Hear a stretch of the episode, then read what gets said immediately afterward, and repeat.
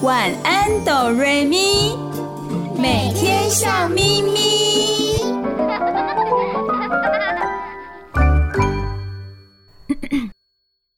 准备好了吗？我们要开始喽！预备备，开始。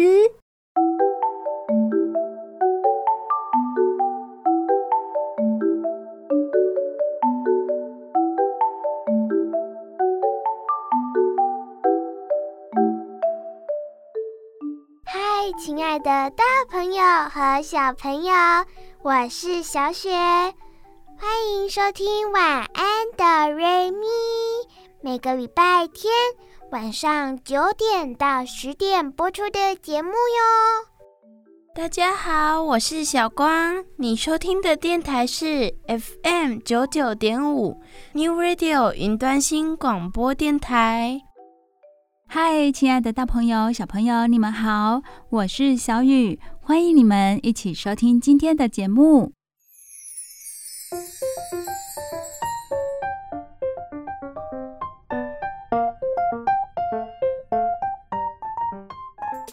大朋友、小朋友，我们都知道，狗狗会帮忙看家，有的甚至可以协助忙包朋友。猫咪呢，可以帮忙消灭老鼠。至于古代的信鸽，鸽子会帮忙人们传递信息。有些动物可以帮助我们人类，但是大朋友、小朋友，你们知道吗？有一些小小的昆虫也是可以帮助人类的哦。帮助谁呢？帮助农民来除掉田里的害虫。有的昆虫可说是农民的好帮手哦。昆虫帮助农民。种出健康又美味的菜，我们吃了身体健健康康，所以那些昆虫也是帮了我们耶。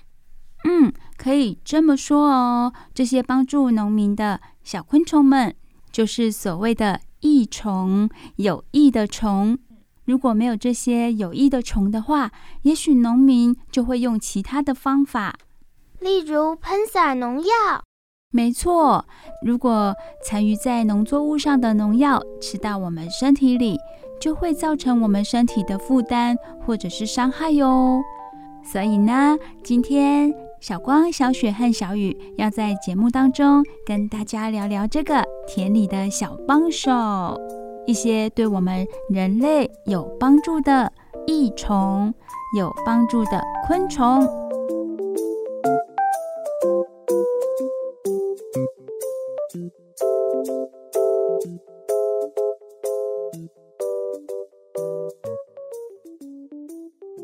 我们吃饭的时候都不想看到菜里有虫，或者水果被虫咬得烂烂的，那超恶心的。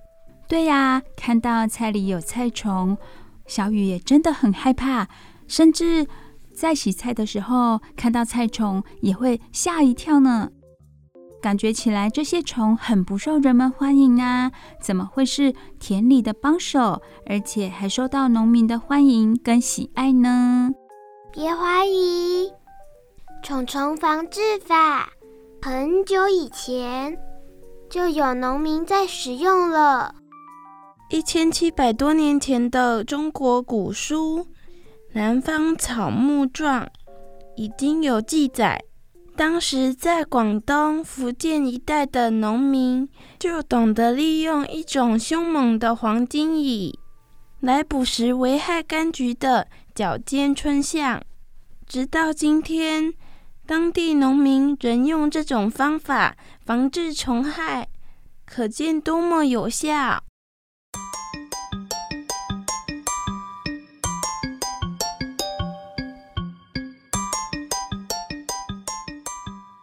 到了十九世纪末，美国加州因为催眠介壳虫在柑橘园大量繁殖，让许多柑橘树枯萎，引发前所未有的灾害。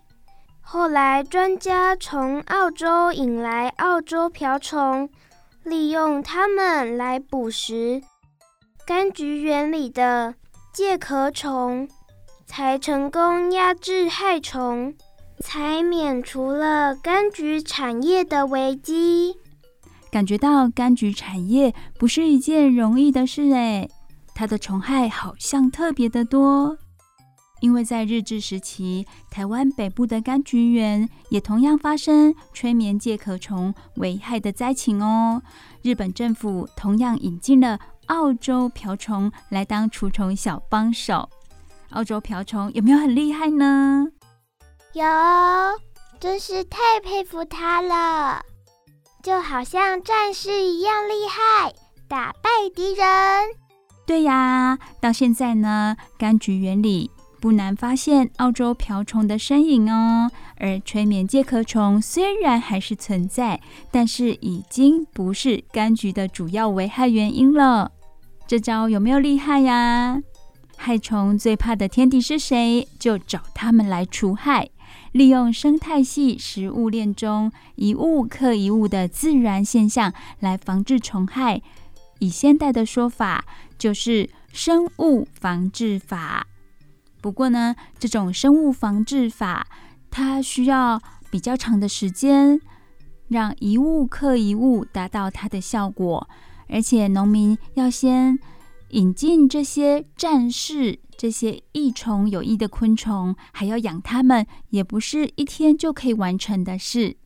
所以呢，有的农民为了大量生产农作物，就做了什么事呢？接下来我们赶快看看哦。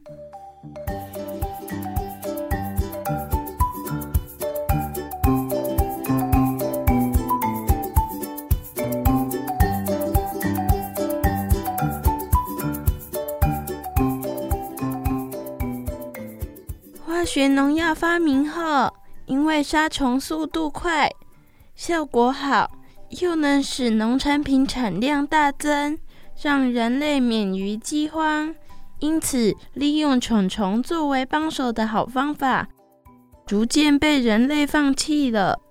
台湾的农民大约在三十年前开始大量使用化学农药，近年来，人们警觉到，残留在农作物上的药剂，如果吃进肚子里，会对身体产生很大的伤害，因而开始思考回到过去的传统方式，不要再使用化学药物。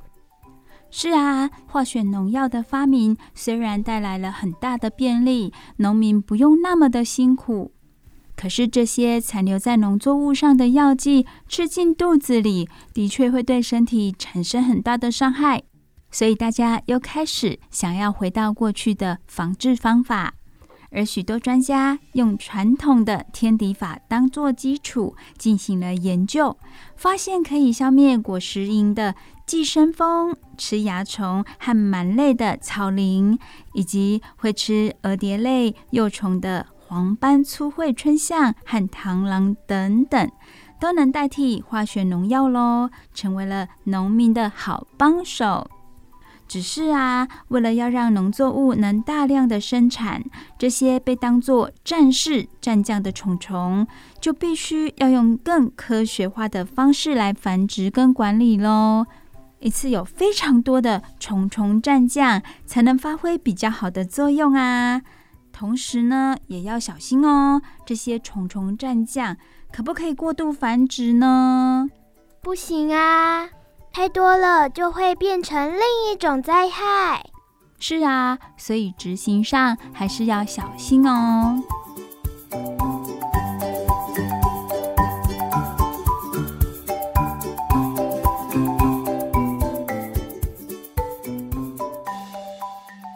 我们人类相当的聪明哦，也知道要如何轻松一点。那么到目前为止，有没有其他防虫害的新方法呢？是有的哦。防虫害的新方法有什么呢？小光来分享。由于科学的日新月异，除了利用天敌外，专家还研发出以病原微生物来灭虫。也就是让害虫因为感染病毒或细菌而生病死亡。哦，原来就是让害虫本身自己生病啊！还有啊，专家从昆虫身上研发另一种秘密武器，叫做费洛蒙诱捕法。动物为了觅食、求偶、防御敌人等不同的需求，会从身体分泌各种不同气味的费洛蒙。同类一闻到味道，就知道它想传达的讯息。专家很聪明吧？这是他们研究出来的哦。利用昆虫它本身的一些行为而分泌的费洛蒙来做什么呢？他们收集了雌虫用来求偶的费洛蒙，放在只能进不能出的瓶子里。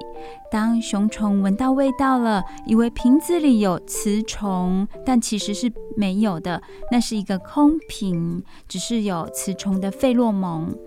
那雄虫闻到了，它就会一头钻进瓶子里。等到它发现自己被关起来的时候，哦哦，已经来不及，它出不来了。至于外面的雌虫呢，也因为找不到雄虫交配，无法顺利产卵繁殖。几代之后，这种昆虫的数量就会变少了。这两种防虫害的新方法，一个是病原微生物，一个是利用费洛蒙，感觉好像更厉害了呢。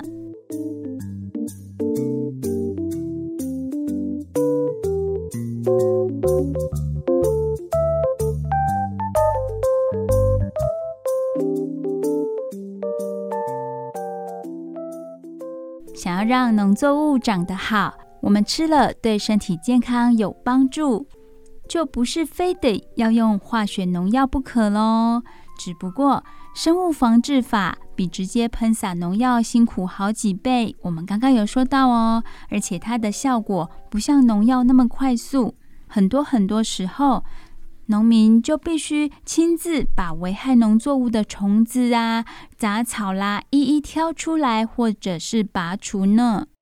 而这些田里的小帮手也需要特别照顾哦。例如呢，有些农民会让好几种天敌同时加入农田战将的行列，但是不同的天敌吃不一样的食物，生活习性也大不相同啊。所以就必须让田里的植物种类增加，甚至必须规划区块让他们休息。说到田里的小帮手，我想到鸭子。好哦，请小光跟我们分享。在台湾传统的水稻田里，有一种稻鸭共作法，非常有趣。农民将鸭子养在稻田里，因为鸭子是滤食性的，吃东西的时候会把田里的水连同水里的微小生物一起吸进嘴里，再把水滤出来，小生物就会被吞进肚子里。此外，他们在游泳的时候会不断地翻搅泥水，让杂草无法生长。再来就是它们的排泄物是最棒的天然肥料，所以鸭子是稻田里的好帮手。诶，不对呀，那稻米结穗之后，鸭子会不会把稻谷吃掉啊？那么美味。不吃很可惜耶，当然不会让他们待到那个时候。稻米结穗了，就不能让他们下田啦。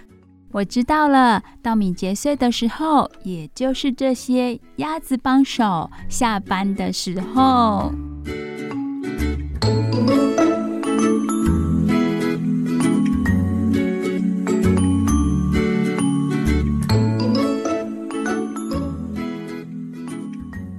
虽然生物防治法非常非常的辛苦，但是它是有代价的。这么一来，可以让大家吃得安心，对环境也有好处啊。因为化学农药杀死的不是只有危害农作物的害虫哦，而是所有在田里生物的小动物都会因此受到伤害，甚至死亡。所以，想知道一块田里有没有喷洒化学农药，大朋友、小朋友，我们只要观察田里的昆虫生态，就能分辨喽。如果田里、菜园里死气沉沉，完全都没有其他小动物的话，通常就是一座有毒的农田了。现在我们大家知道了吧？外表美观的农产品，可能隐藏着过度使用化学肥料或农药残留的危险哦。所以买农产品不可以只看外表，千万不要厌恶有虫啃过或长得不漂亮的蔬菜水果，因为它们才有可能是对环境跟人体健康都有帮助的友善蔬果。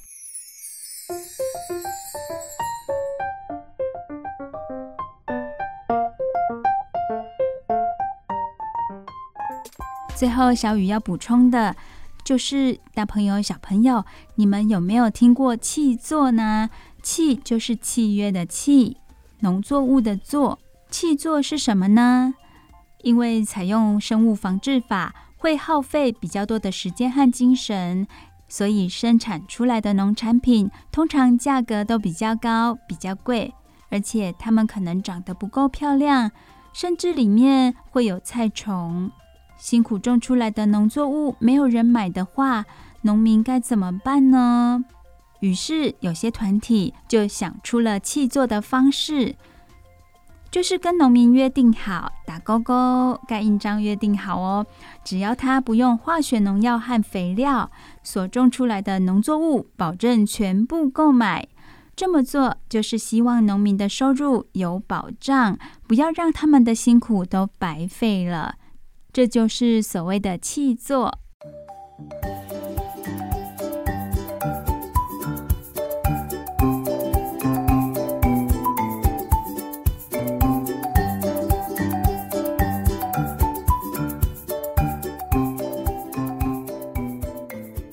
亲爱的大朋友、小朋友，在今天晚安哆瑞咪的节目当中，跟大家分享了在农田里、在菜园里的好帮手，有一些昆虫。堪称为益虫，也跟大家说明了农药的害处。这是不是让我们更加了解我们吃的蔬菜水果来源是如何？未来又如何去好好的选择？好喽，今天的分享希望大家都会喜欢。接下来我们也有非常好听的睡前故事。你收听的节目是每个礼拜天晚上九点到十点播出的晚安哆瑞咪。这里是 FM 九九点五 New Radio 云端新广播电台。我们先休息一下，听好听的歌曲，待会就要听故事喽。不要走开，我们马上回来哦。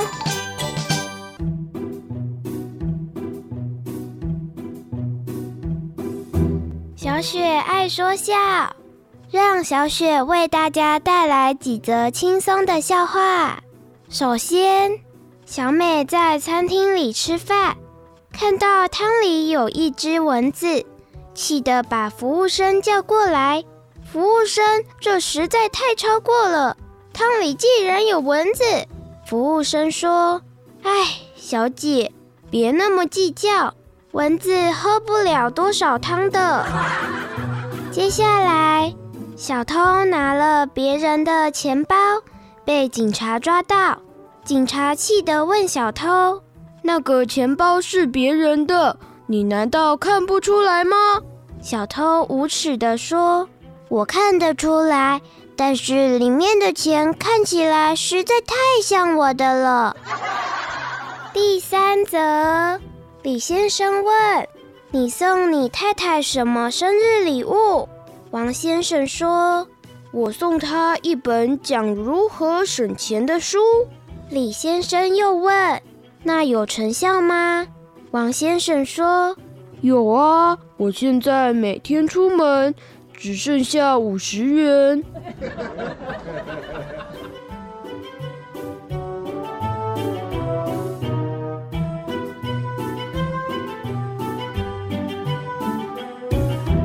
接着要说的笑话是固定工作。小学一年级的小珍回家后，开心地对妈妈说：“妈妈，妈妈，小明今天在学校说他要娶我耶！”妈妈问：“哦，那他现在有固定工作吗？”小珍说：“有啊，他在学校是专门负责擦黑板的。”甲问：“从高雄骑车到台南大概要多久？”乙说：“要很久。”甲问：“骑马要多久？”乙回答说：“骑马哦，嗯，骑马的话要更久哦。”年轻人说：“我来拜访你是想向你的女儿求婚，希望你答应我跟她求婚。”父亲说：“你和我妻子谈过了吗？”年轻人说：“是的。”可是我更希望娶你的女儿。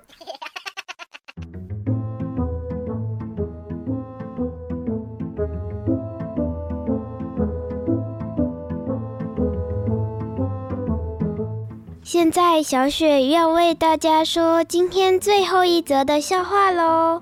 老师上课点名，点到的同学一一回答。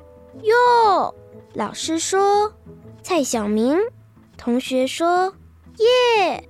老师觉得很奇怪，于是又再叫他名字一次。老师说：“蔡小明。”同学依然说：“耶！”老师很不高兴，叫那位同学站起来，问他为什么不和大家一样回答“哟”。同学说：“老师，我姓叶。”好笑。小雪讲笑话就讲到这里喽。平常的我可是一个很严肃的人呢，我是不轻易讲笑话的。但是要让大家开心，既然我那么努力讲了，那大家要记得努力的开心哦。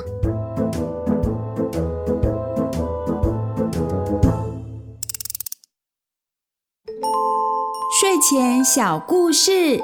大家来听故事喽！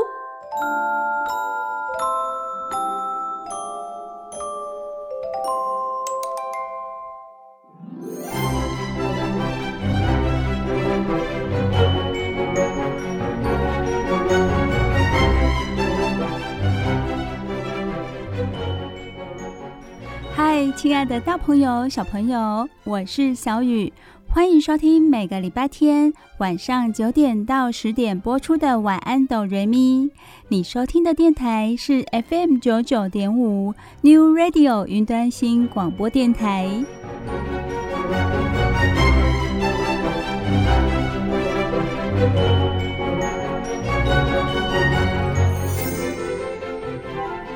好高兴的，又来到我们睡前故事的时间了。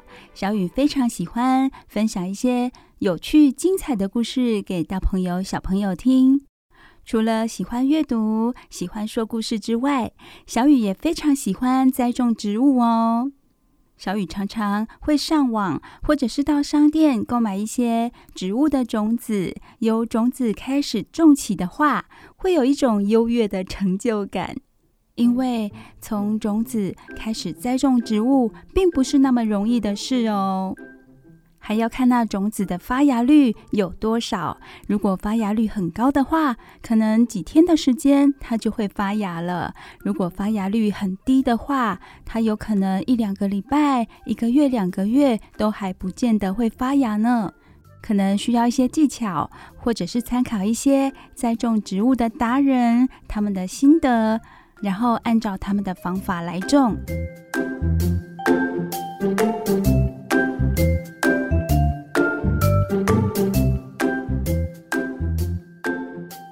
小雨真的觉得栽种植物是非常有趣的事情，也非常的疗愈。怎么说呢？从植物的种子开始说起好了。每种植物的种子都长得非常的不一样，有的圆滚滚的，像是秋葵。有的长长扁扁的，像是波斯菊；有的像水滴一样，例如向日葵。光是种子的形状和颜色，小雨就已经觉得好神奇哟。接下来，如果你的运气很好，植物很平安、快乐的长大的话，你可以看到它的叶子各式各样的植物也拥有各式各样的叶子，甚至呢，有一些植物的叶子还有香气哦。例如是香草类的植物，像是什么呢？像是薰衣草、罗勒、迷迭香、薄荷这些等等。接下来，有的植物还会开花。小雨非常喜欢欣赏花的样子、花的姿态、花的颜色和形状。如果你栽种的植物是可以吃的话，开花之后还会结果呢。能够吃到自己种的菜、自己种的瓜果，是非常有成就感的，而且每一口尝起来都是幸福的滋味。亲爱的大朋友、小朋友，听小雨分享了这么多栽种植物的心得之后，有没有很想自己种种看呢？如果大朋友、小朋友听了小雨的分享之后，很想栽种植物的话，可以试试，现在有许多商人推出的盲盒。所谓的盲盒，就是你不知道里面它附的种子是什么植物的种子。等你慢慢种出来，也许等到它长出叶子、开花结果之后，才知道它是什么植物，就像惊喜包一样。当然喽，想要知道最后的惊喜是什么？也就是这个植物它到底是什么的话，就需要大朋友和小朋友用心、耐心和细心的照顾了。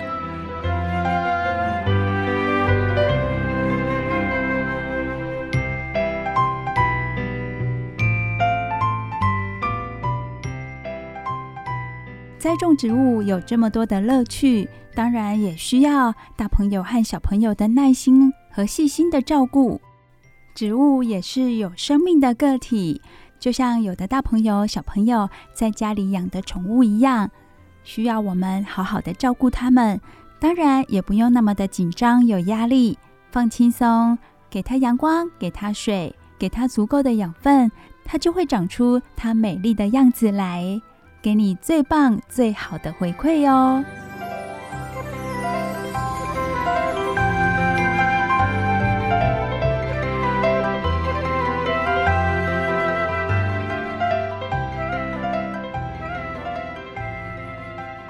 为什么今天在故事之前，小雨要跟大家分享栽种植物的一些心得呢？因为今天的故事就跟栽种植物有关哦。不过呢，今天栽种的植物相当的特别，也是因为这本书的作者他本身就充满了像小朋友一样的想象力和天马行空的创造力。小雨现在就为大家介绍今天的绘本故事，名字叫做《米拉贝尔》。故事是由阿斯提·林格伦创作的，图是皮亚·林登堡绘图的。这本书的封面背景是一个花园，有好多美丽的花朵。前面是菜园内，有种植非常多的胡萝卜。有一个女孩，她抱着一个洋娃娃。前面有一只母鸡，这些就是这本书封面的内容了。那么至于故事的内容是怎么样呢？小雨现在就说给你听喽。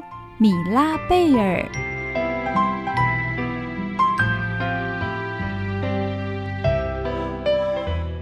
这个绘本故事蛮特别的，它是用第一人称我来叙述接下来的故事。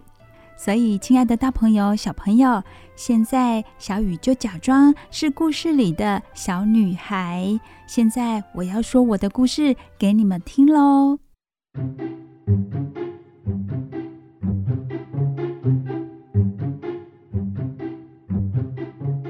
我现在要讲我这辈子遇过最神奇的一件事，那发生在两年前，我当时只有六岁。现在已经八岁了，我叫布丽塔·凯撒。虽然这和接下来要讲的故事没有什么关系。妈妈、爸爸和我住在一间小小的小屋，外围有个小菜园。我们的小屋孤零零的坐落在乡下，没有其他人住在附近。但是小屋外有条小路，路的尽头，也就是很远很远的地方，有个小镇。爸爸是菜农，每星期三和星期六，他都开车到镇上的市场卖蔬菜和花。亲爱的大朋友、小朋友，故事的开始就是介绍这个小女孩、她的家人，还有她居住的环境。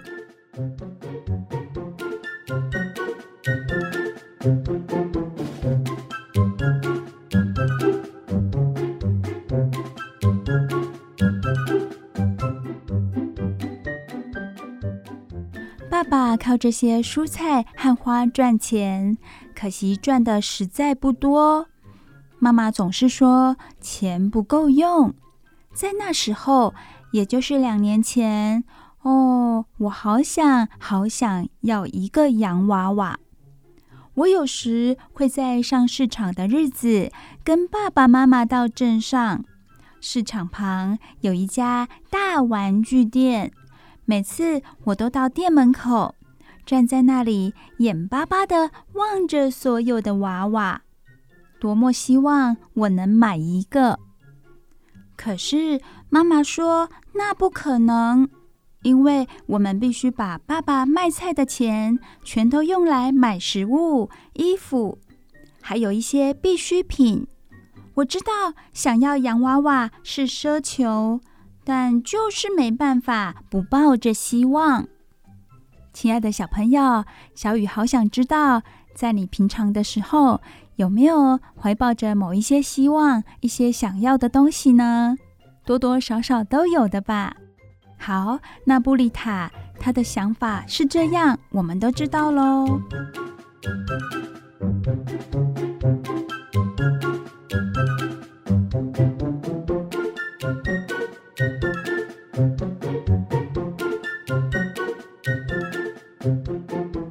现在我快要讲到那件怪事了。在两年前的春天，有一次，妈妈和爸爸像往常一样。带着驴蹄草和白桦叶到市场去。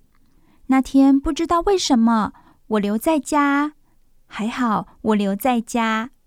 到了傍晚，天色渐渐暗了，我走到菜园，听听看有没有爸妈回来的动静。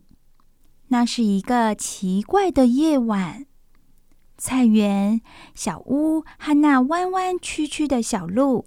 全都看起来很诡异，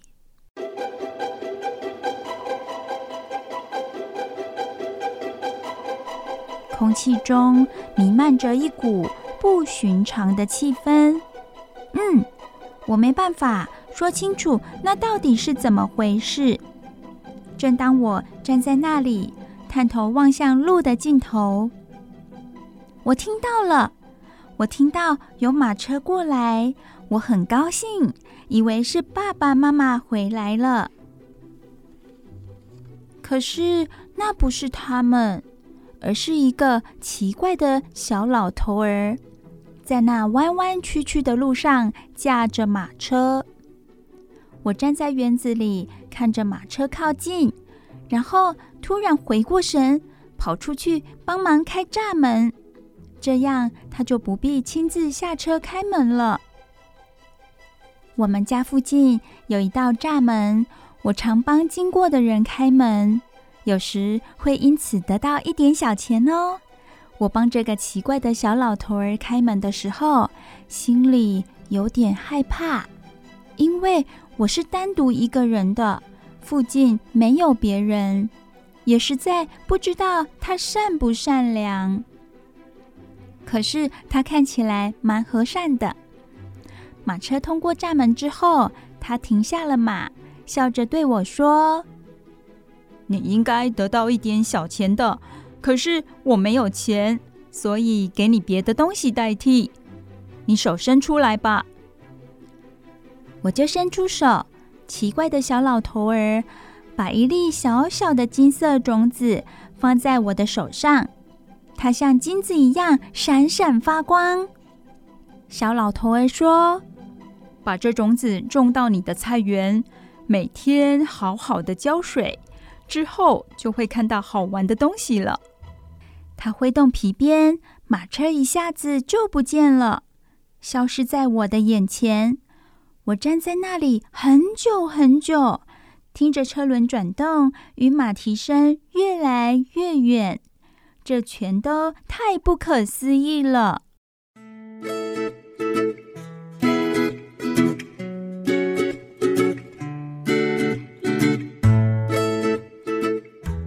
后来，我到屋后属于我的小菜园，种下刚拿到的种子。我找出我的绿色小洒水壶，把水好好的浇在种下种子的地方。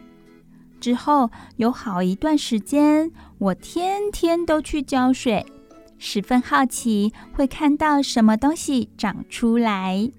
我猜想，那可能会变成一片玫瑰花丛。或是其他美丽的东西。总之，我绝对绝对猜不到那究竟是什么。亲爱的大朋友、小朋友，说到这里，你们有没有觉得很像小雨刚刚前面说的惊喜包呢？商人不会告诉你那盒子里面装的是什么样的种子，要等到你种出来之后，给你一个大惊喜。布丽塔这个小女孩，它到底接受的是什么样的种子？我们赶快看接下来的发展喽，看这个种子长成什么样子。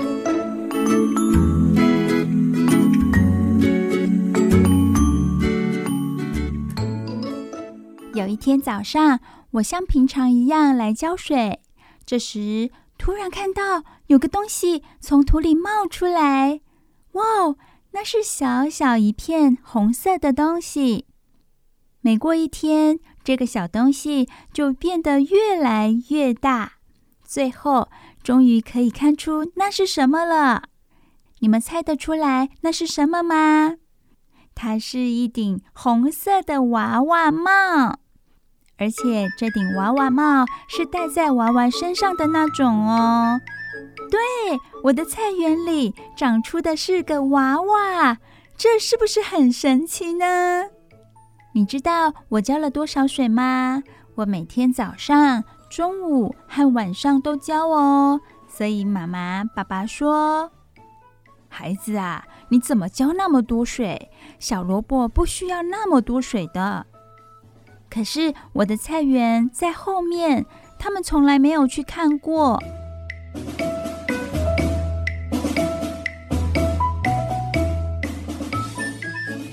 有一天早上，娃娃的头整个冒出来了。那是一个会眨眼的娃娃哦，它的眼睛现在是闭着的。那是我看过最漂亮的娃娃，在红色的帽子下有亮亮卷卷的头发，红扑扑的脸颊和红色的嘴巴。亲爱的大朋友、小朋友，没想到布丽塔她在心里想要的东西。竟然在他的眼前慢慢的实现了耶！他就要拥有一个洋娃娃了吗？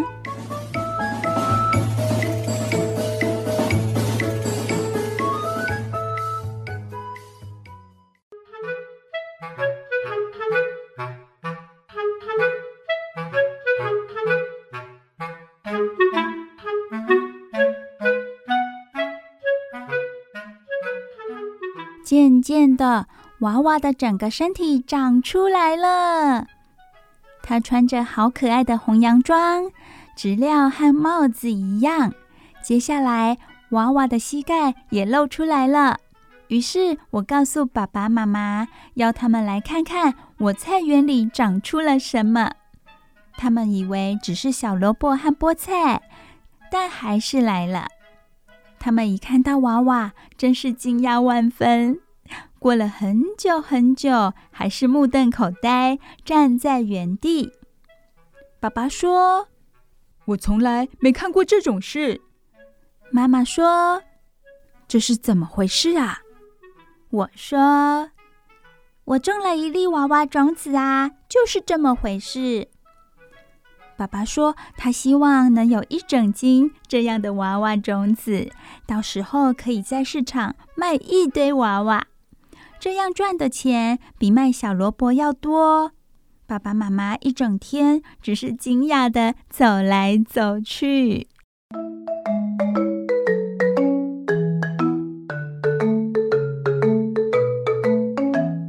亲爱的大朋友、小朋友，故事说到这里，一切都是这么样的神奇吧？竟然一颗种子可以种出梦想来哟！大朋友、小朋友，想不想试试看呢？小雨也很想要有这样的种子，可以种出自己想要的东西来，那是多么棒、多么棒的事情啊！布丽塔种出了洋娃娃来了。也就等于洋娃娃参与他的生命喽。接下来又会发生什么样的事情呢？亲爱的大朋友、小朋友，我们现在先让大耳朵、小耳朵休息一下，轻松一下，听首好听的歌曲。待会回来，小雨再继续为你说接下来的故事哦。你收听的节目是每个礼拜天晚上九点到十点播出的《晚安，哆瑞咪》。你收听的电台是 FM 九九点五 New Radio 云端新广播电台。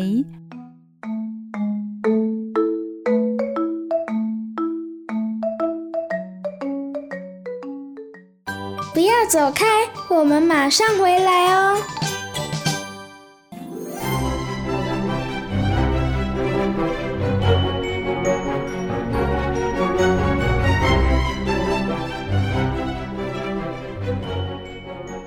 嗨亲爱的大朋友、小朋友，我是小雨，欢迎收听每个礼拜天晚上九点到十点播出的《晚安，哆瑞咪》。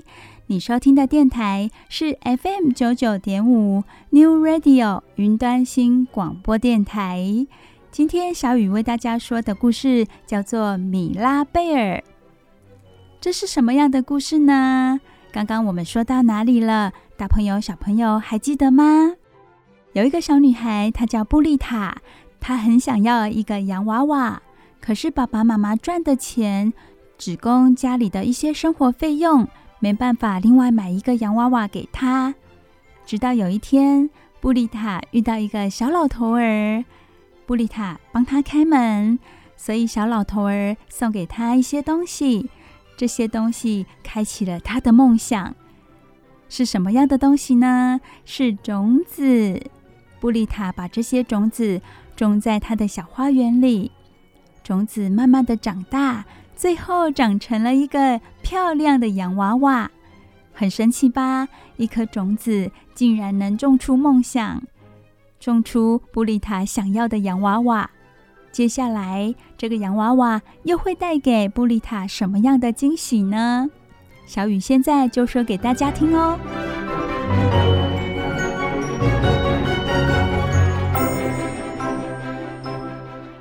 一个星期天的早上，我和平常一样来到我的菜园，发现娃娃已经长好了。他脚上穿着漂亮的白袜子和小小的白皮鞋。我坐在草地上，好看看它是多么的漂亮。突然，它张开眼睛了，直直地看着我。它有着我所期盼的蓝眼睛。我从来没看过这么棒的娃娃。忍不住拍拍它，结果啊，他脚下的根断了，这表示可以把它拿起来喽。我把它拿起来之后，立刻跑去给爸爸妈妈看，然后带它回到我的房间，用妈妈的缝纫机盖子帮它做了一张床，不然没有娃娃床可以给它呀。我整天都在跟它玩，高兴的吃不下饭。我把它叫做玛格丽塔。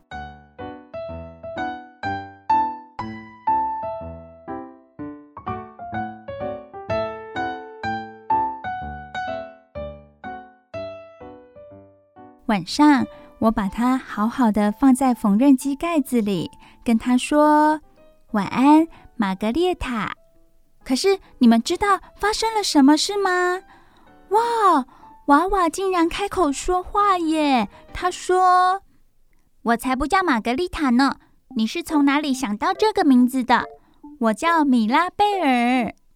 想想看，他会说话耶！他滔滔不绝地说着，我却惊讶得完全说不出话来。他说他要有张像样的床，还要穿睡衣，又说很喜欢我，要我当他的妈妈。可是别想喂我吃麦片粥，因为我不吃那东西。天哪！哦，我需要思考一下了。所以我爬上床，静静地躺着。米拉贝尔也很安静，但我不久就知道原因了。原来他一直试着爬上衣柜，而且真的爬上去了，然后就往他的床上，哦，我是说缝纫机的盖子啦，他就往那里跳下去。他乐此不疲，还开心的笑着说：“呵呵，你知道吗？这真是太好玩了。”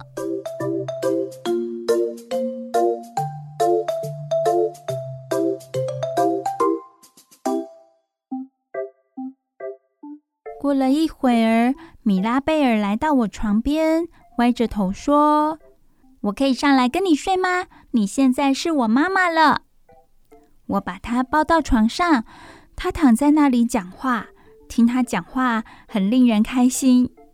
我真的很高兴有米拉贝尔，从来没有这么高兴过。最后，他不说话了，只打了几个呵欠，就爬进我的臂弯睡着了。看起来真可爱，我不敢动，就让他在那里睡了一整夜。我过了很久很久都没睡着，只听见他在黑暗中呼吸。亲爱的大朋友、小朋友，哇哦！原来这个从种子种出来的洋娃娃是会说话、是会动的耶，就像真的人一样。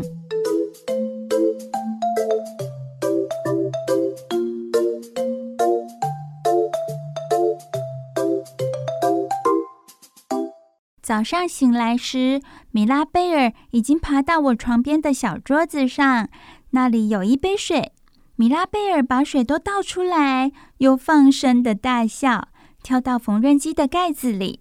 后来，妈妈正好要进来叫我起床，这时米拉贝尔就躺在盖子里，看起来和普通的娃娃一样。大朋友、小朋友，这是怎么回事呢？原来这个洋娃娃，它一点都不想让其他的人知道它是会动的。我和米拉贝尔已经一起度过两年了。我想，全世界没有任何一个小女孩有这么棒的娃娃。她很调皮，可是我还是很爱她。除了我以外，没有人知道她就像正常人一样会说话、会笑。会吃东西。如果妈妈或爸爸在附近，他就会直盯着空气，看起来一点都不像真的人。可是我们独自在一起的时候，就玩得很愉快。他很喜欢吃煎饼，我用玩具小煎饼器每天做煎饼给他吃。妈妈以为我只是在玩，可是米拉贝尔真的会吃哦。有一次还咬我的手指头。不过，只是在开玩笑的啦。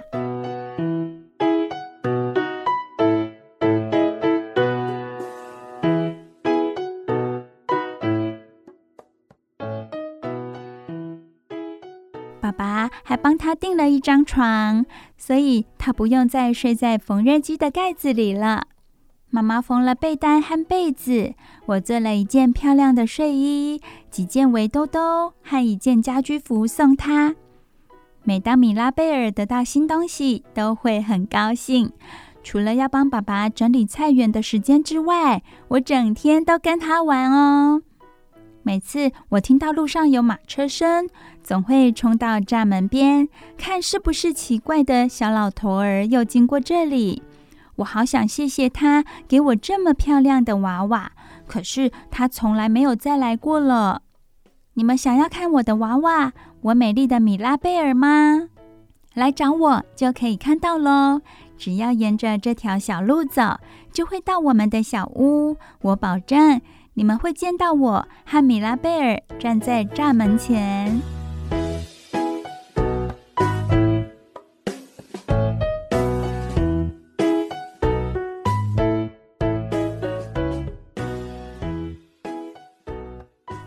亲爱的大朋友、小朋友，今天的绘本故事《米拉贝尔》已经说完喽。这可以说是一个充满奇幻的故事，从一个小女孩布丽塔，她想要娃娃开始说起。如果她没有遇到那位小老头儿，如果她没有贴心的帮小老头儿开栅门的话，也许她的梦想要等到很久以后才会实现。除了故事的奇幻成分之外，小雨想跟大朋友、小朋友分享的就是，如果在我们的心里一直都有好的想法、正面的想法，一些好的事情也会被我们吸引而来哦。希望大朋友、小朋友都可以常常有正面的想法，美好的事情都会发生在我们的生活当中哦。同样的，小雨也希望借由分享故事的方式，能够带给大朋友、小朋友许多快乐的力量。每个礼拜天晚上九点到十点，一定要记得收听 FM 九九点五 New Radio 云端新广播电台播出的《晚安，哆瑞咪》。要怎么告诉你我多喜欢陪着你，不论白天或夜晚。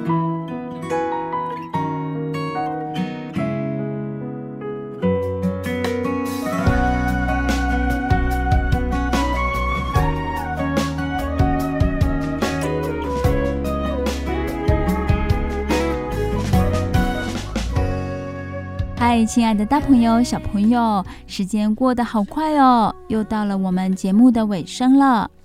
我是小雨，非常感谢大家今天的收听。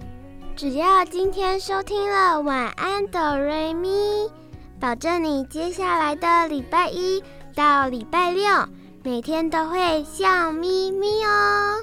我是小雪，我是小光。你收听的电台是 FM 九九点五 New Radio 云端新广播电台，记得下礼拜也要收听哦。再次感谢大朋友、小朋友今天的收听，大家晚安，拜拜。大家晚安，拜拜。大家晚安，拜拜。有好梦哦。已经无可救药，要怎么告诉你我身边。